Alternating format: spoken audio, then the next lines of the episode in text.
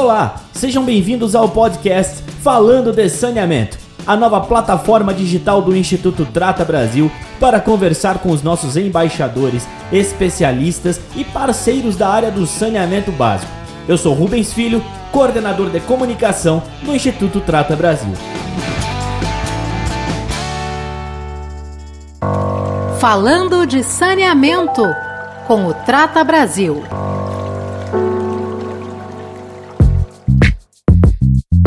Hoje eu tenho a honra de conversar com o secretário nacional de saneamento básico, Pedro Maranhão, economista e que também já atuou em diversos órgãos públicos pelo país. Pedro Maranhão conversou comigo sobre o novo marco legal de saneamento básico, os novos leilões e um pouco mais sobre saneamento. Fique ligado que a entrevista está começando.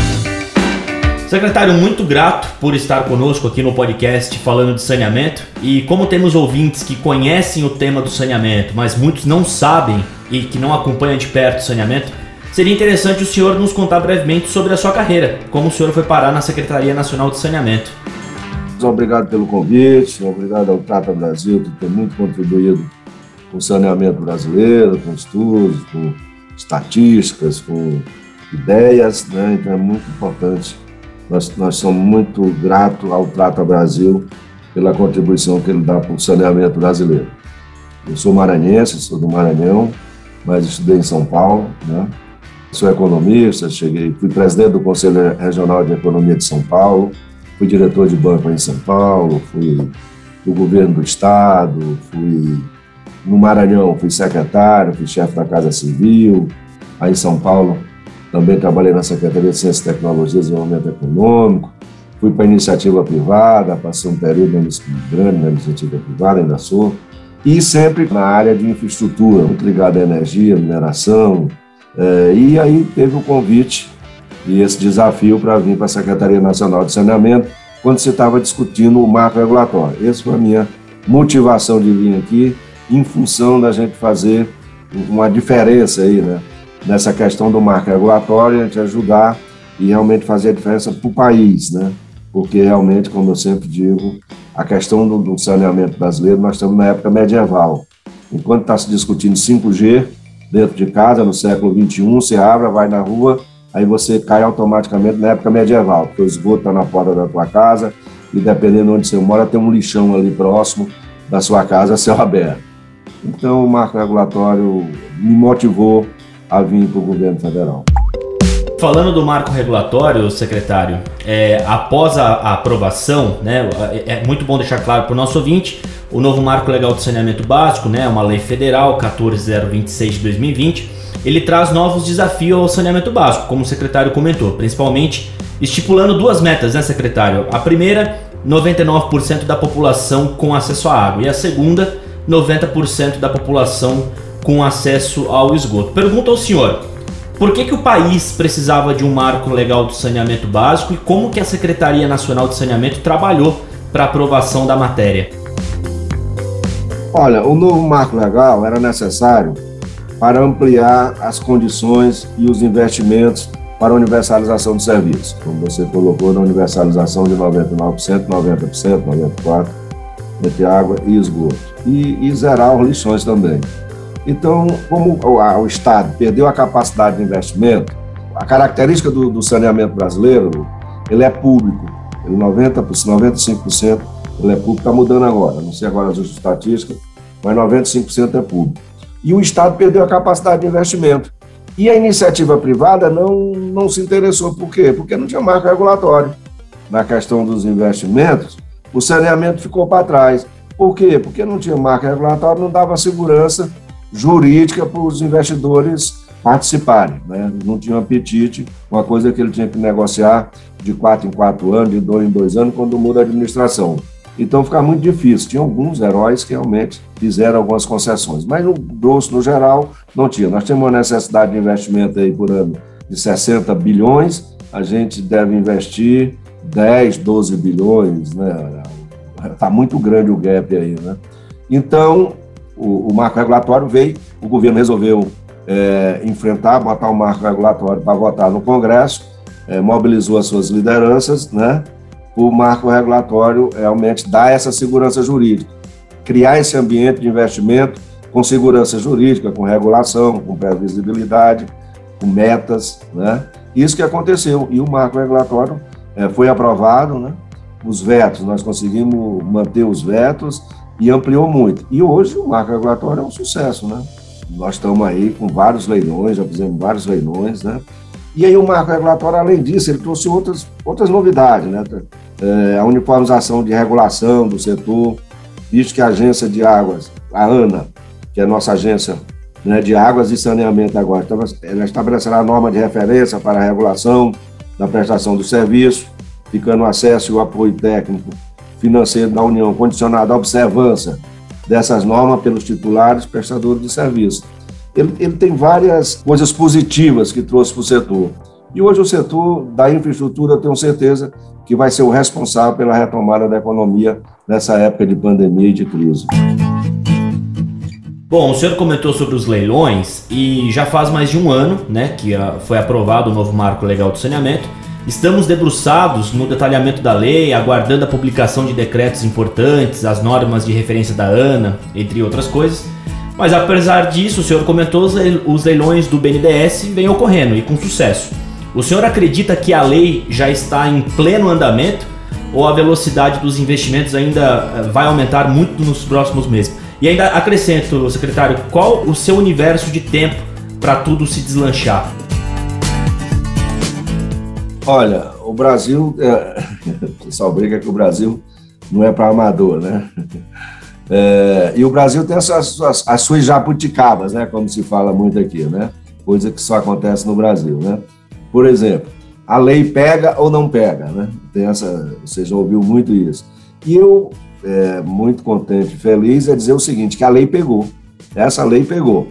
É, nós estamos discutindo aí vários estados, tem a questão dos, dos leilões que foram feitos, como você perguntou, né? É, nós já fizemos um leilão de, da Casal, né? Que é a região metropolitana de Maceió, que foi um sucesso. Fizemos de Cariacica, fizemos de Mato Grosso, fizemos a da SEDAI do Rio de Janeiro. Antes tinha sido feito em cima do marco regulatório, não, não leilão depois de aprovado, mas com o advindo do marco regulatório, que sabia que estava aprovado já na Câmara. Algumas empresas já fizeram outro, outros aportes, como foi a questão de, da região metropolitana de Porto Alegre, na área de esgoto. Então, sério, vários leilões que aconteceram. E um sucesso total, né? uma surpresa para o mercado. Né? Você tem uma ideia, é, de novembro, originado do saneamento, entre outorga e investimento são 60 bilhões. Né? Acho que dá mais de, um pouco mais de 60 bilhões. Agora, vai, esse dinheiro vai entrar aqui na agora. Está entrando já no. Já começou a ir para o mercado. Isso mexe toda uma cadeia produtiva, né? E a cadeia produtiva de saneamento é uma coisa muito interessante. Ela vai do cavador de vala ao, ao desenvolvedor de software. Né? Ela mexe com tudo. E 95% dessa cadeia produtiva ela é nacionalizada. Então você gera emprego, numa, numa, é uma coisa impressionante renda, você mexe com a economia do país. E esse dinheiro que eu estou falando de 60 bilhões não vai depender de orçamento de união, de aprovar no Congresso, não. Esse dinheiro, as empresas que ganharam essas concessões, ele tem que comprovar que ele tem a capacidade de investimento. Então, esse dinheiro já está à disposição dos caixas das empresas e vai ser desembolsado à medida que for desenvolvendo o trabalho. E tem metas. Ele tem que cumprir, né? Eu vou, vou fazer. Não, ele tem metas para cumprir prazo tal, tem que fazer tanto, prazo tal, e vai fazendo. Então, mexe muito. E nós temos vários outros leilões ainda para sair. Mas só esse início aí foi um sucesso, mostrou o apetite da, da, do, do, capital privado em participar, não houve nenhuma privatização, não houve nenhum fechamento de empresa pública, estão fazendo parceria, estão construindo modelagem onde todos participam, né? Então, isso está muito importante, muito interessante e é muito bom para a saúde do Brasil. Secretário, ainda sobre os leilões, é, os resultados desses é, primeiros e últimos leilões que, que, ocorreram no país ainda são predominantemente de empresas que já estavam no Brasil. O senhor acredita que à medida que os leilões forem ocorrendo, reduzirá a sensação de insegurança que atores internacionais ainda têm de participar no saneamento no Brasil? Ah, com, com certeza, né? Isso e, e nesses leilões que foram ganhos já tem muitos, todos eles com capital estrangeiro, capital né, é, é, de empresas fora de fundos, né? Tem aí na, acho que na EGER quem ganhou, acho que tem um fundo soberano de, de Singapura, a outra tem um fundo do, do, Canadá, a BRK ganhou também, tem fundo do, também do Canadá, tem, e, e sérios outros que participaram do leilão, não ganharam, mas com capital, aliado a capital externo. Isso é muito bom. À medida do, que, que for fazendo, que a gente for democratizando, que nós vamos construindo os blocos, fazendo a regionalização e criando os blocos, vai democratizar, vai ter mais é, opção, e isso faz com que empresas, até médias, né, é, consigam participar. Né? Por hora foram os primeiros, claro que as grandes chegaram, não, opa, deixa eu marcar logo meu território aqui. Mas eu acredito que é, nós estamos discutindo a regionalização, que até 15 de julho é, os estados têm que fazer a regionalização e a criação de blocos. Depois de 15 de julho, o estado que não fizer, o governo federal entra ajudando o estado para fazer esses estudos e eles fazerem a regionalização. Então, nós estamos, muitos estados já estão fazendo isso, Minas Gerais, Ceará, Paraíba, Bahia, é, acho que no Espírito Santo, São Paulo, já tem muitos aí já com consultas públicas, já mandando seus projetos de lei para a Assembleia Legislativa. Então vai ter muita opção, né? Então vai democratizar, não vai ficar só as empresas, as grandes empresas, vai democratizar, vai ter muitas empresas médias aliadas a capital externo, muitos fundos que têm interesse em investir no país. Porque tem segurança jurídica, tem previsibilidade, tem meta, tem taxa interna de retorno atrativa e tem uma coisa que atrai muito o capital é, estrangeiro. O que, que é? É um, é um dinheiro investido que mitiga a questão ambiental. Né? É um dinheiro que você tá, tem ganhos ambientais imensos. Né? É, o, o saneamento ele é, ele é colado, ligado, é irmão siamês da questão ambiental. Tudo que se investe no saneamento, você melhora as condições ambientais do país. Né? Então, eu costumo dizer que o marco regulatório de saneamento ele é o maior programa de meio ambiente do mundo. Não tem no mundo um programa que, num espaço tão curto de tempo, vá tratar esgoto para 100 milhões de pessoas. Quando você fala tratar esgoto, você está deixando de poluir o rio. Se você trata o esgoto de Guarulhos, aí de São Paulo, você despolui o Tietê. Né? Simples assim. Precisa de investimento. Né? Então você tem que tratar a causa. Quando você trata o esgoto de Nilópolis, de, de Caxias, de Nova Iguaçu, de Belfor Roxo, né, de São João do Meriti e de própria, da própria cidade do Rio de Janeiro, que tem muito aí de esgoto é, sem ser tratado, você despolui a Baía de Guanabara. E, e, você movimenta a economia por outro lado, com turismo, comércio, com tudo. Né? É, é uma coisa assim, impressionante o que o saneamento movimenta e ele tem um ganho ambiental. Então, o cara, além de ganhar dinheiro, ele está contribuindo com as condições ambientais do país. Secretário, existe uma preocupação por parte da população em relação a um possível aumento de tarifa e etc.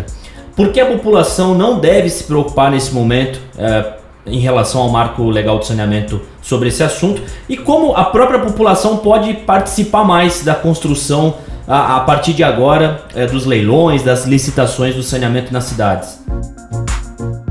Olha, a, a população participou que seus representantes no Congresso aprovaram a lei, né?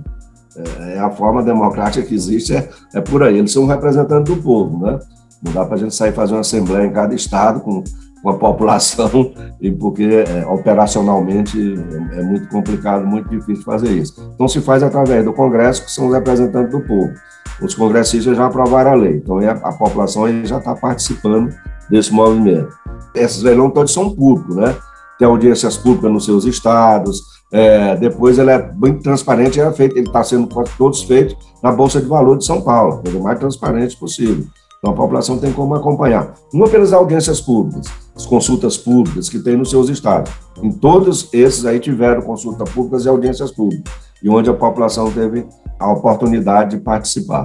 Olha, todos os que tiveram agora, todos os leilões, nenhum teve problema de tarifa, ao contrário, né? É porque tem um leilão por outorga e tem um leilão por tarifa. Os leilões que foram feitos tarifa, houve um desconto na tarifa, é, assim, fantástico, de 36%, 37%, até de 40%. Qual, qual o grande problema que existe? Como é a, a nossa perda, e é uma média nacional, é 38% de perda. Se você pegar algumas empresas, é, elas têm 60, 65, chega até 65% de perda em alguns estados. Só nesse ganho aí, num trabalho feito aí de diminuir essa perda, você já diminui que você não vai precisar aumentar a tarifa. porque você tem esse ganho ali. Então, isso tem, o que tem acontecido hoje, nenhuma pressão sobre a tarifa. A tarifa é a média nacional, a gente acompanha e tem uma média de tarifa nacional, e até agora não, não conseguiu passar dessa média, né? Então, está ali dentro dos limites, não vai ter uma pressão, além de melhorar muito o serviço, tanto o serviço de água como o serviço de esgoto. Secretário, a gente está chegando ao fim da entrevista e uh, vamos falar agora, só para encerrar, sobre o SNIS, que é o Sistema Nacional de Informações sobre Saneamento. É uma base de dados de indicadores de saneamento, para quem não conhece, muito utilizada pelo setor, inclusive, com alguns elogios e críticas. Então, uh, secretário, ao ouvinte que não conhece bem o SNIS, qual a importância dessa base de dados? Existe uma expectativa de cada vez mais aperfeiçoá-la? Enfim, fica à vontade. Olha, o SNIS é o Serviço Nacional de Informação de Saneamento Básico. Saneamento, né? É, é um serviço aqui feito pela, pelo Ministério do Desenvolvimento Regional, através da Secretaria Nacional de Saneamento, né? Eu acho que hoje é o único, é o serviço que tem mais focado nessa questão, é o SNIS, onde as pessoas se baseiam muito. É, é, nós temos uma cobertura aí quase 80%, 90% do país, né? É, é muito, muito representativa, ele é muito importante a todos os estudos, os planejamentos, né? Tem muito, ainda muita fragilidade nele? Tem. Nós estamos cada vez mais aperfeiçoando, né? Ele é um instrumento de suporte às decisões de governo, para o setor, e aí nós estamos evoluindo ele para o Sinisa, né? Que é o Sistema Nacional de Informação sobre Saneamento. O que, o que acontece com o SNIS? Quem, quem fornece as informações do SNIS são os próprios operadores, né? as próprias prefeituras, as próprias SAIAs, as empresas, né? O que nós estamos fazendo e estamos discutindo, podemos até, Trata Brasil pode até nos ajudar a isso também. Acho que eu já tive aí uma vez, acho que eu já falei sobre isso. Nós estamos aqui estudando a forma de auditagem. Você auditar os dados do Ensini por amostragem, não tem como você auditar 5 mil municípios, cada município, isso é impossível. Mas você fazer isso por amostragem e ter penalidade daquele que estiver fraudando os dados, que não estiver passando os, os dados corretos, né? E é para você entender que isso é muito importante. Hoje nós temos aqui, conseguimos agora com a Funasa, né? Se você não tiver em dias com as informações do SNIS, você não tem acesso ao, aos financiamentos, aos convênios aqui da Secretaria. E a Funasa também determinou a mesma coisa. Então o município é obrigado, melhorou muito, ampliou mais a nossa, a nossa base? É, desse serviço tão importante para o saneamento brasileiro. E essa foi a entrevista com o secretário nacional de saneamento, Pedro Maranhão. Muito obrigado, secretário, pelo seu tempo e pela hospitalidade de sempre receber o Instituto Trata Brasil. Não deixe de revisitar outros episódios desse podcast. Eles estão disponíveis nas plataformas de streaming, mas também no nosso site tratabrasil.org.br. Também acompanhe o trabalho do Trata Brasil nas mídias sociais. Estamos no Instagram, LinkedIn, Twitter e Facebook. Muito obrigado e até a próxima! Falando de saneamento com o Trata Brasil.